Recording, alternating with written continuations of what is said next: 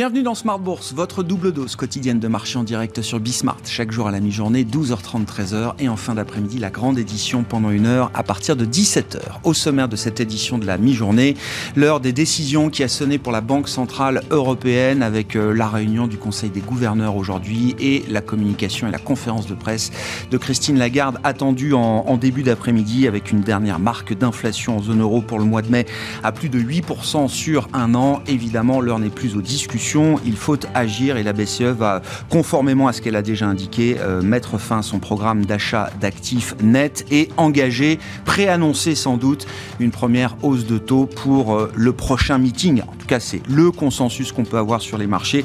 Prochain meeting qui se tiendra le, 21 juillet. Attention, le risque de surprise n'est pas nul. On l'a vu encore cette semaine avec, euh, par exemple, la Banque centrale d'Australie qui a monté ses taux plus que ce que le marché anticipait. À suivre et nous en parlerons dans un instant avec Frédéric Ducrozet qui sera en visioconférence avec nous depuis Genève, responsable de la recherche macro de Pictet Wealth Management. Du côté de la macroéconomie euh, chinoise, il semble que la machine économique chinoise soit en train de, se réveiller en convalescence après euh, plusieurs mois de fortes restrictions sanitaires. Nous avons eu les euh, chiffres officiels de la balance commerciale pour le mois de mai qui montrent que les exportations se tiennent à un rythme soutenu en Chine, hein, près de 17% sur un an au mois de mai.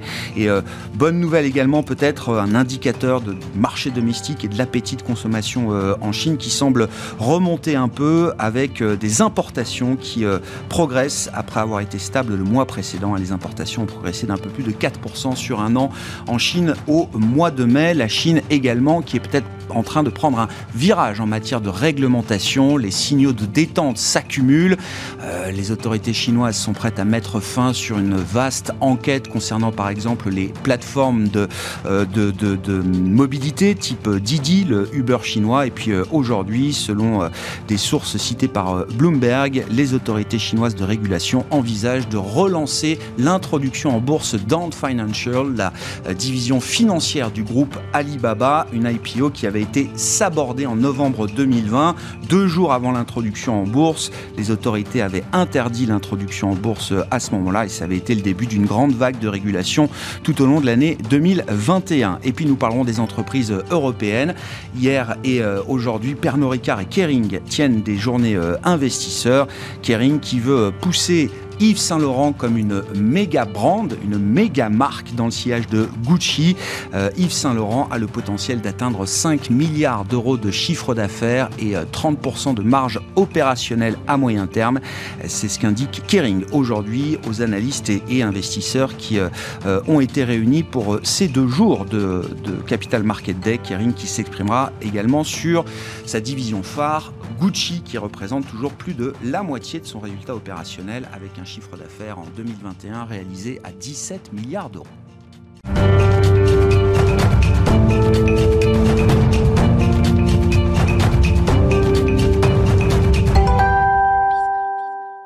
et des investisseurs qui ne prennent pas d'initiative en attendant les décisions et la communication de la Banque Centrale Européenne en début d'après-midi. Les infos clés à mi-séance avec Alix Nguyen.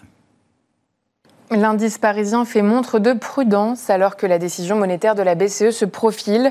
Une réunion déterminante au cours de laquelle le Conseil des gouverneurs va définir les grandes lignes de la normalisation de sa politique monétaire.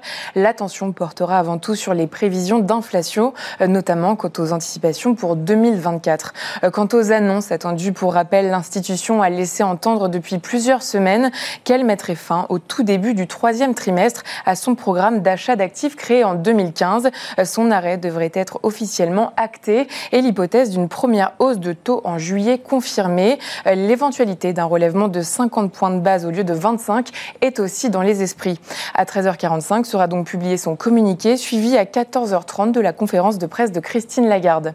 Sur le plan des indicateurs en Chine, le commerce, le commerce extérieur se porte mieux euh, du fait euh, de la levée de restrictions Covid. Euh, selon la statistique publiée ce jeudi par la douane, au mois de mai, les les échanges extérieurs chinois se sont repris. Les exportations chinoises ont progressé de 16,9% sur un an, après seulement 3,9% en avril. Elles affichent leur rythme le plus rapide depuis le début de l'année. Les importations, elles, ont augmenté de 4,1%. Une reprise des échanges majoritairement due à la remise en marche des principales infrastructures de la région de Shanghai, dont son port qui tourne désormais à 95% de ses capacités, quand il ne fonctionnait qu'à 50% en avril. Le commerce extérieur chinois affiche donc un excédent de près de 79 milliards de dollars, soit nettement plus confortable que les 51 milliards euh, d'avril. Sur le plan des valeurs, EDF bondit sous l'effet d'une information des échos, selon laquelle la nationalisation de l'électricien fait partie des chantiers prioritaires du nouveau gouvernement. Elle devrait être engagée après les législatives. Et puis on relève qu'avant la BCE, les banques sont particulièrement recherchées. Société Générale grimpe, BNP Paribas aussi. Tendance, mon ami, deux fois par jour, les infos clés de marché à 12h30 et 17h avec Alix Nguyen dans Smart Bourse sur Bismart.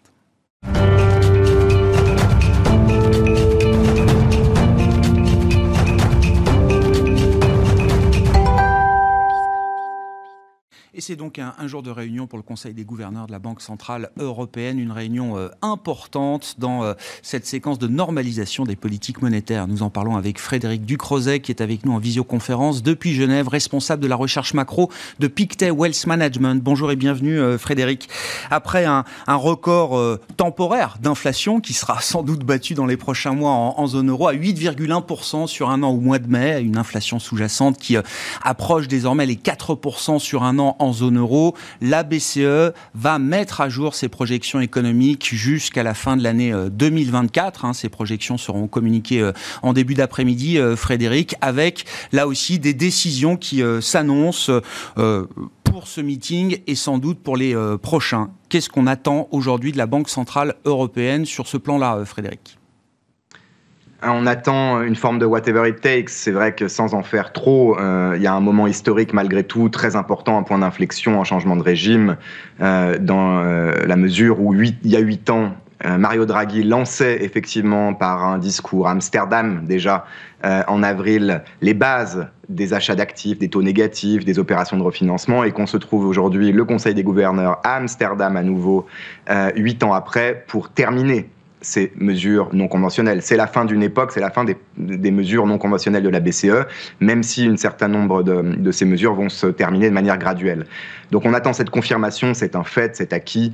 Euh, les achats d'actifs qui restent, hein, le dernier programme, l'APP, le QE normal qui était censé lutter contre une inflation trop faible, va se terminer début juillet, c'est une certitude.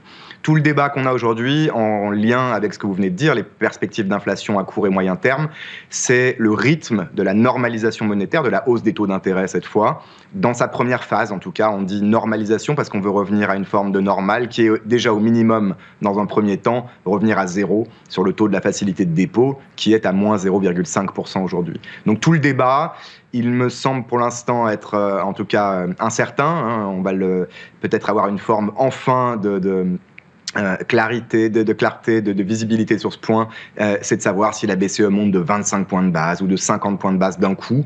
Mais j'allais dire, c'est presque un détail, c'est en tout cas la première étape. Ce qui compte beaucoup plus pour les marchés et l'économie au-delà, c'est la direction, jusqu'où la BCE peut aller, jusqu'où la BCE veut aller, et quelle sera la réaction des marchés euh, qui permettrait ou non de mettre en place euh, ce plan. Et de ce point de vue-là, Frédéric, on a le sentiment que le, le, centre de gravité de la Banque centrale est en train euh, d'évoluer. Euh, il y a quelque temps, comme vous le disiez, l'idée était déjà de sortir des mesures euh, exceptionnelles, de ramener le taux de dépôt de moins 0,50 à, à 0, ce qui serait déjà évidemment un symbole fort pour la Banque centrale européenne. Des membres comme François Villeroy de Gallo estiment qu'il ne faudra pas s'arrêter à zéro, mais qu'il faudra bien neutraliser la politique monétaire avec un taux neutre. Alors l'estimation est assez large, hein, entre 1 et 2 L'idée à ce stade consensuel, c'est que la BCE ne va pas s'arrêter à zéro, Frédéric. Tout à fait. Mais euh, en Europe, on a l'habitude, pour tous ceux qui observent la Banque Centrale Européenne depuis suffisamment longtemps, euh, de voir qu'il peut y avoir une différence entre le plan, la théorie sur le papier et la pratique. Euh, on pense évidemment à l'Italie et au marché obligataire au sens large. Toute la difficulté de la BCE, c'est de paraître crédible, sérieuse, voire même euh, agressive, hein, avec l'idée qu'il faut faire quelque chose aujourd'hui avec une inflation supérieure à 8%. C'est indéniable et il y a d'ailleurs, à mon avis, unanimité sur cette question, sur le fond.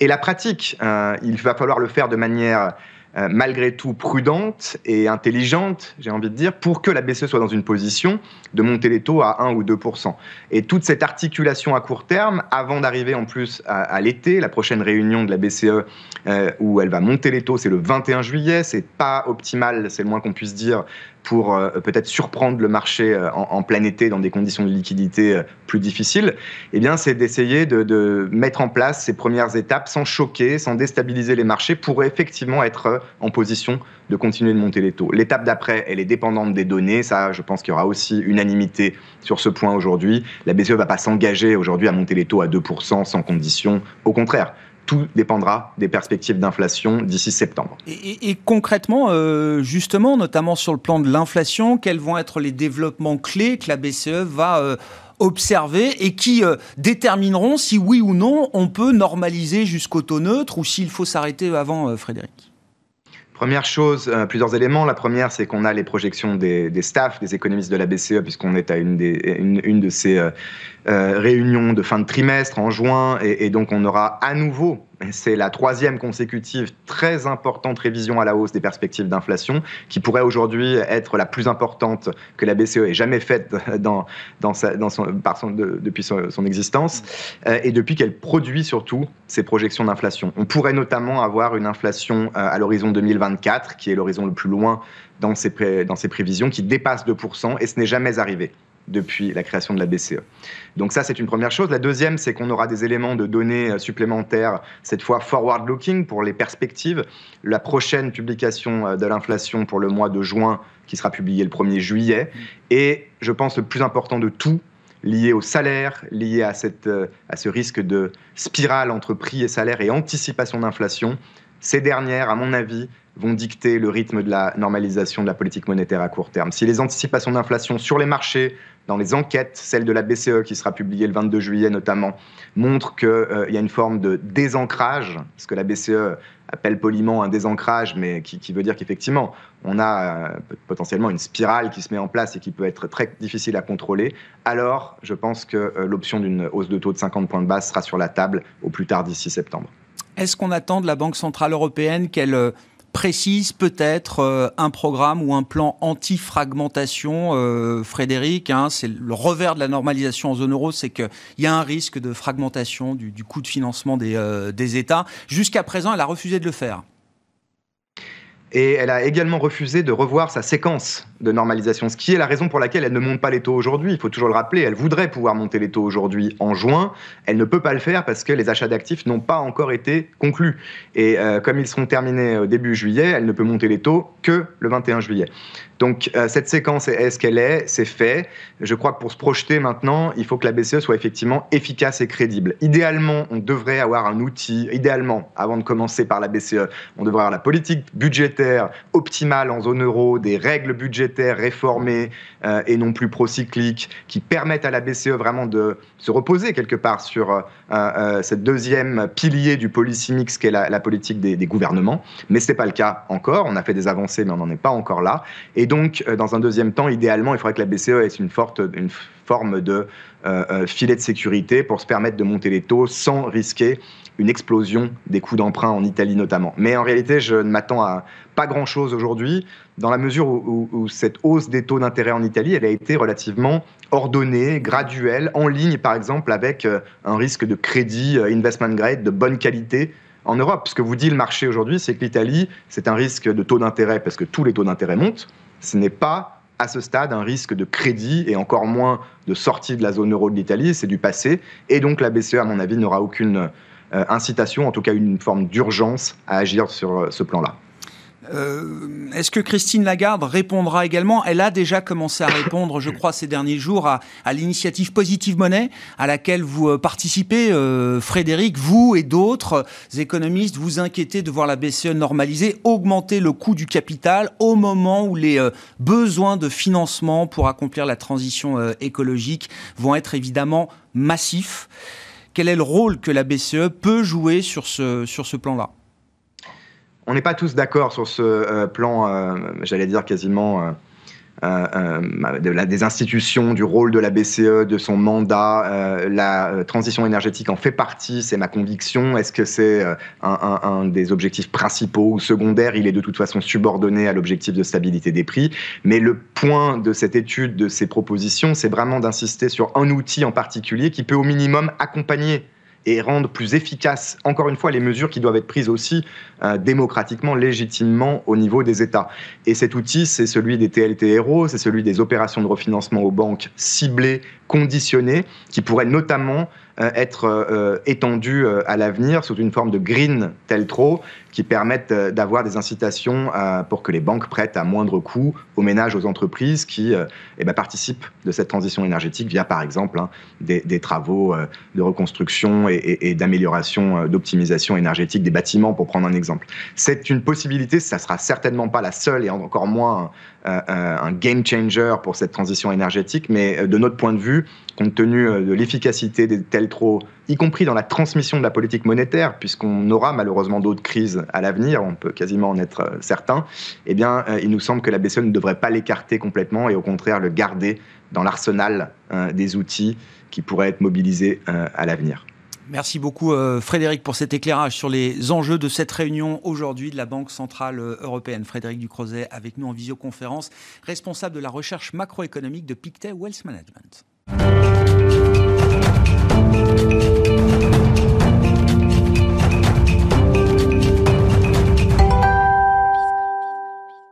Parlons des entreprises et des messages, des signaux envoyés par les entreprises et leurs euh, dirigeants ces derniers jours avec Arnaud Morel à mes côtés en plateau pour euh, cette discussion de marché, directeur de la gestion sous mandat de Promépar Asset Management. Bonjour Arnaud. Oui, je suis frappé parce que c'est vrai que les... Alors, les warnings s'allument. C'est un peu comme ça que je, je présente les choses.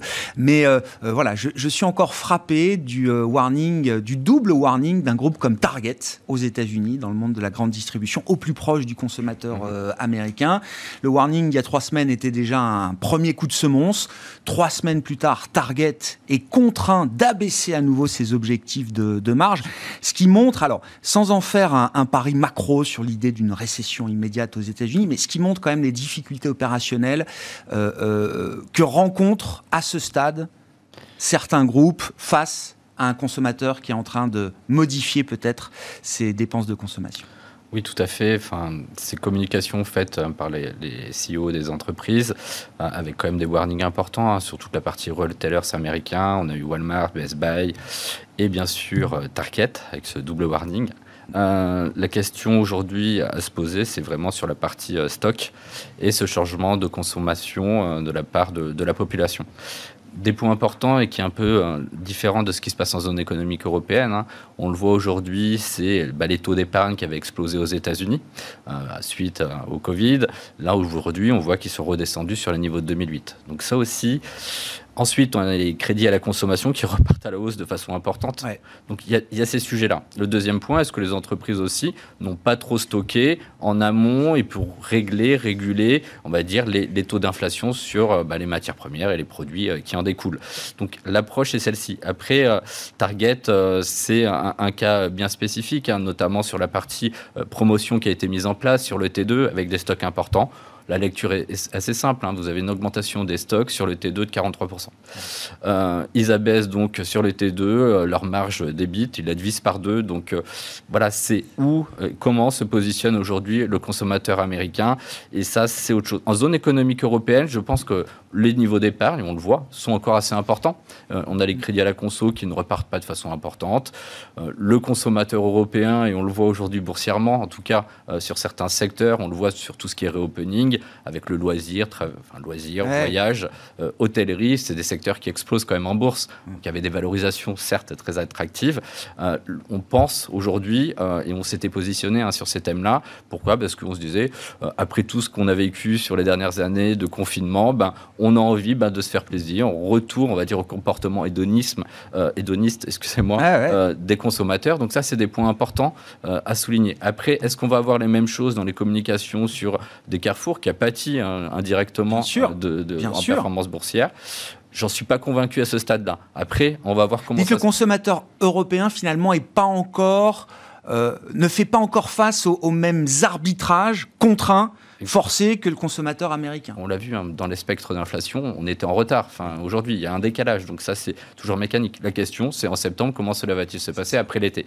Et là, on va avoir euh, vraiment le, le, verdict, je pense, sur le comportement du consommateur face à un ralentissement économique et une inflation qui est explosif et surtout avec euh, un pic d'inflation euh, ben, qui n'est pas forcément peut-être atteint en mm. zone économique européenne. On le voit, un baril de pétrole avec la réouverture de la Chine ben, qui repassé au-dessous des 120 dollars et qui malgré cela s'était maintenu entre 110 et 120. Mm. Donc beaucoup de, problématiques et surtout en amont euh, de l'arrivée de l'hiver. Et vous savez ce qui, ce qui, se passe notamment sur les prix du gaz. Et ça, ça être beaucoup de choses à gérer. Ce qui est intéressant aussi, alors on parle beaucoup de Target, mais les, les autres warnings un peu emblématiques que vous avez cités, Walmart ou d'autres, on, on ont généré des réactions de marché euh, très négatives.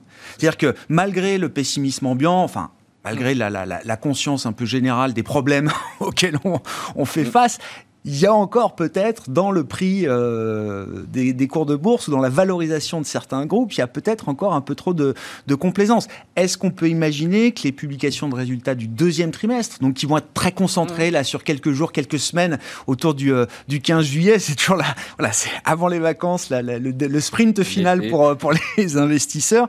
Euh, Est-ce qu'on peut imaginer que cette période de, de publication permettra de, de nettoyer un petit peu les, les alors, ces questions, ces sujets C'est un sujet, surtout c'est un des sujets euh, principaux, parce qu'aujourd'hui on est marché bah, qui est en attente de bonnes nouvelles, et ça va être la micro, comme ça a été le cas peut-être sur les deux derniers trimestres. Par contre, nous, on est très attentifs et on fait très attention. On pense que la période va être sujette à de nombreux profit warnings des sociétés. Euh, clairement, sur le même modèle de ce qui s'est passé aux États-Unis, on a vu que ça n'a pas bougé euh, à l'heure actuelle. On voit les attentes de, de croissance de BPA sur l'Eurostock 50, donc l'indice large européen de la zone économique européenne. Euh, on a 15% de croissance d'IPS. Je regardais, on a encore eu des révisions sur un mois, trois mois. Hmm. Euh, certes légères, on continue à avoir des, croissances d'IPS. Des révisions à la hausse. Hein. Exactement, on a 15% et on a 5% sur 2023. Et en regardant un petit peu, oui, on peut se dire, bon, il y a certains secteurs, l'énergie, metal and mining euh, principalement, qui font bondir, puisqu'ils ont des croissances d'IPS compris entre 50 et 80%. On prend l'exemple du Wallen Gas dans le secteur Rostock 50, hein, c'est 6%. 6%, si on dit 50% de croissance d'IPS, qui est à peu près le cas, on retraite, ça fait 3%, on attend quand même 12% de croissance d'IPS, on va dire, sur, sur de la, des industriels et du loisir. Donc il y a, oui, beaucoup, euh, voilà, beaucoup de sujets. Il faut mm. être très euh, attentif à ce qui va se passer et au message qui sera donné. Avait, on rappelle, hein, sur les publications du T1, euh, les publications étaient quand même de très bonne facture avec des marges qui se maintenaient, qui étaient au pic, mais des comportements boursiers qui n'étaient pas salvateurs ou c'était pas du tout salué boursièrement. Donc voilà, on va voir comment ça se passe. Oui, et de ce point de vue-là, alors une industrie emblématique du monde dans lequel on vit aujourd'hui, c'est l'industrie des semi-conducteurs. Bon, les résultats de ce point de vue-là sont encore, ont encore été évidemment euh, euh, très très bons. Mm. Sauf qu'en Europe, le segment semi-conducteur, il est en baisse de 20-25% depuis le, 1er janvier. Comme si le marché anticipait quand même que euh, l'enthousiasme, en tout cas que le déséquilibre intense entre l'offre et la demande allait se calmer. On voit d'ailleurs sur certains segments de semi-conducteurs, des stocks qui sont en train de se recomposer. C'est-à-dire qu'on a une production là sur certaines parties qui arrive à rattraper la demande. Exactement. Et euh, aujourd'hui sur les semis, ben, on reprend un petit peu hein, c'est le secteur technologique et d'autant plus les semi-conducteurs. Il y a encore 5 ans, c'était ce qui était considéré comme un secteur let's cyclical. Ouais. Aujourd'hui, c'est il fallait les avoir pendant un an, il fallait les vendre pendant Exactement. deux ans. Exactement. Maintenant, c'est un secteur cyclique. Au vu ben, de la, enfin, de la performance, de la composition aujourd'hui dans le tissu industriel de notre quotidien, c'est une tendance structurelle. Et euh, bah, c'est devenu cyclique. Donc aujourd'hui, pourquoi on voit les acteurs qui ne rebondissent pas forcément justement avec euh, bah, la réouverture de la Chine? Vous avez ces restockages avec une amélioration, on va dire, des chaînes d'approvisionnement. Et vous avez aussi ce sentiment, ce ralentissement économique qui a été validé euh, quand même par des grands organismes comme l'OCDE pas plus tard mmh. hier. Est-ce que ça donne envie aujourd'hui, malgré la baisse, comme vous l'avez dit, de 15-20% en zone économique européenne, de 20-25% aux États-Unis, de revenir sur des acteurs? On va dire qu'on les maintient dans nos portefeuilles pour les raisons que je vous ai dit, structurellement intéressants et porteurs pour du moyen long terme. Aujourd'hui, revenir sur une société comme Nvidia aux États-Unis qui se paye encore 40 fois hmm. et qui est revenu sur sa moyenne historique de, de, 5 ans, et quand on n'oublie pas le parcours boursier qui a fait x5 sur les 5 dernières années, la même chose pour ASML qui se paye à 30 fois sur sa moyenne historique, mais qui a fait x5. Donc, comme vous le dites, s'il y a une révision des BPR à l'intérieur, ce n'est pas forcément le moment opportun pour revenir sur ces valeurs-là. A contrario, si vous pensez que ça va bien se passer, que ça va être un atterrissage plus qu'en douceur, oui, ça peut être opportun. Là aussi, il faut être assez fin dans l'analyse, hein, parce que euh, voilà, euh, les semi-conducteurs adressent un ensemble d'industries très très large. Ça va du gadget euh, électronique aux composants clés de la voiture électrique de demain. Hein. donc tous les acteurs ne sont pas positionnés de la même manière. Exactement. Nous, un acteur qu'on aime, c'est une question de valorisation aussi. Le marché la traite aussi très très bien. Elle a moins 14 depuis le début de l'année, donc en relatif et en absolu, elle est très bonne. C'est STM Electronics. Et comme vous l'avez souligné, c'est 25% de son business avec le secteur automobile, avec toutes les annonces qui ont été faites, d'autant plus et validées euh, ce matin. Euh, donc c'est un secteur qui euh, nous semble porteur d'investir ou d'investir sur du STM Electronics. Donc oui, fin des moteurs thermiques 2035 en zone euro. Je comprends le jeu, enfin le play ST Micro sur la partie semi-conducteur. Est-ce que pour autant, ça donne envie de s'intéresser aux constructeurs automobiles ah, Toujours, voilà, c'est un vaste débat, mais après, il faut toujours regarder est-ce que le marché, ce que le marché pense et comment il le gère. Aujourd'hui, on le voit, le secteur automobile tient bien, et on a des valorisations qui sont bah, très très basses. Hein. Stellantis, c'est trois fois, Renault, c'est quatre fois, les constructeurs premium allemands, c'est entre 6 et 8 fois, Mercedes, c'est positif depuis le début, début de l'année ou juste positif depuis le début de l'année. donc faut toujours avoir la lecture de ce qui se passe sur le marché. Et quand on voit le secteur automobile qui se tient bien en amont aujourd'hui, euh, peut-être d'un ralentissement plus ou moins fort de l'économie, euh, oui, on, est investi dans le secteur automobile sur plusieurs secteurs. On a du premium et on est positionné on va sur, sur, du véhicule de masse et notamment sur des dossiers comme Stellantis ou Renault. Bah là aussi, il y a une production rattrapée quand même. Hein, Exactement. donc, rejoindre la demande qui reste là, enfin les carnets de commandes. 82 millions de, véhicules euh, construits en 2022, en tout cas, c'est les anticipations. Donc on est en croissance par rapport à l'année 21. Bon, et puis dans ce contexte, c'est ce que je disais en introduction, il y a des entreprises qui se projettent euh, au-delà du euh, prochain euh, trimestre. Pernod tenait une journée investisseur hier. Kering, en ce moment, réunit également les analystes et les investisseurs. Je trouve intéressant la, vision de, de, Kering sur, alors non pas sa marque phare, Gucci, mais sa future méga brand. Yves Saint Laurent, c'est une marque évidemment qu'il travaille depuis longtemps, mais ça y est, qui a désormais le potentiel pour être une marque, une méga brand, comme on dit dans le, le monde du luxe.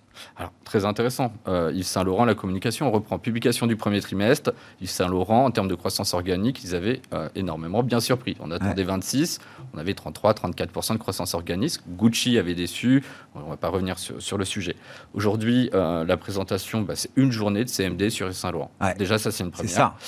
Et on parle d'Yves Saint-Laurent avant Gucci. Exactement. On commence par Yves Saint-Laurent. Donc voilà, c'est peut-être, ben, on va dire, l'avant du modèle de ce qui s'est passé sur LVMH avec, on va dire, l'avènement d'une Christian enfin, d'un groupe comme Christian Dior, enfin, une branche comme Christian Dior. Doublement du chiffre d'affaires à moyen terme, c'est-à-dire on passe de 2,5 à 5 milliards. Ça veut dire euh, aussi des points de marge pour revenir, on va dire, dans les standards du groupe Kering. On a 26 pour revenir sur du 33. On revient sur les tendances structurelles du groupe Kering. Donc ça aussi, c'est un levier pour les prochaines années et on reprend la construction du modèle euh, qui est celui d'LVMH. Donc oui, ça nous a plu. Et point intéressant aussi, on n'avait pas en tout cas euh, de communication jusque-là sur les niveaux de marge du groupe Yves Saint Laurent. Bah, ça y est, on les connaît et euh, voilà, c'est des points importants. Donc ça montre vraiment le changement de tendance, l'avènement. C'est moins de 30% aujourd'hui, c'est ça? C'est 28%. Ouais, 28. Première étape 30. Et, Gucci euh, est à 38. Exactement. Et le groupe est à 33. Voilà, exactement. et c'est voilà, 5 points de marge dans, à moyen terme ah de, de, gain sur Saint-Laurent. Donc c'est appréciable et surtout, euh, un groupe Kering aussi intéressant, réouverture, très exposé à la Chine, ils ont fortement souffert. Donc euh, on attend fortement ce qui va être annoncé aujourd'hui.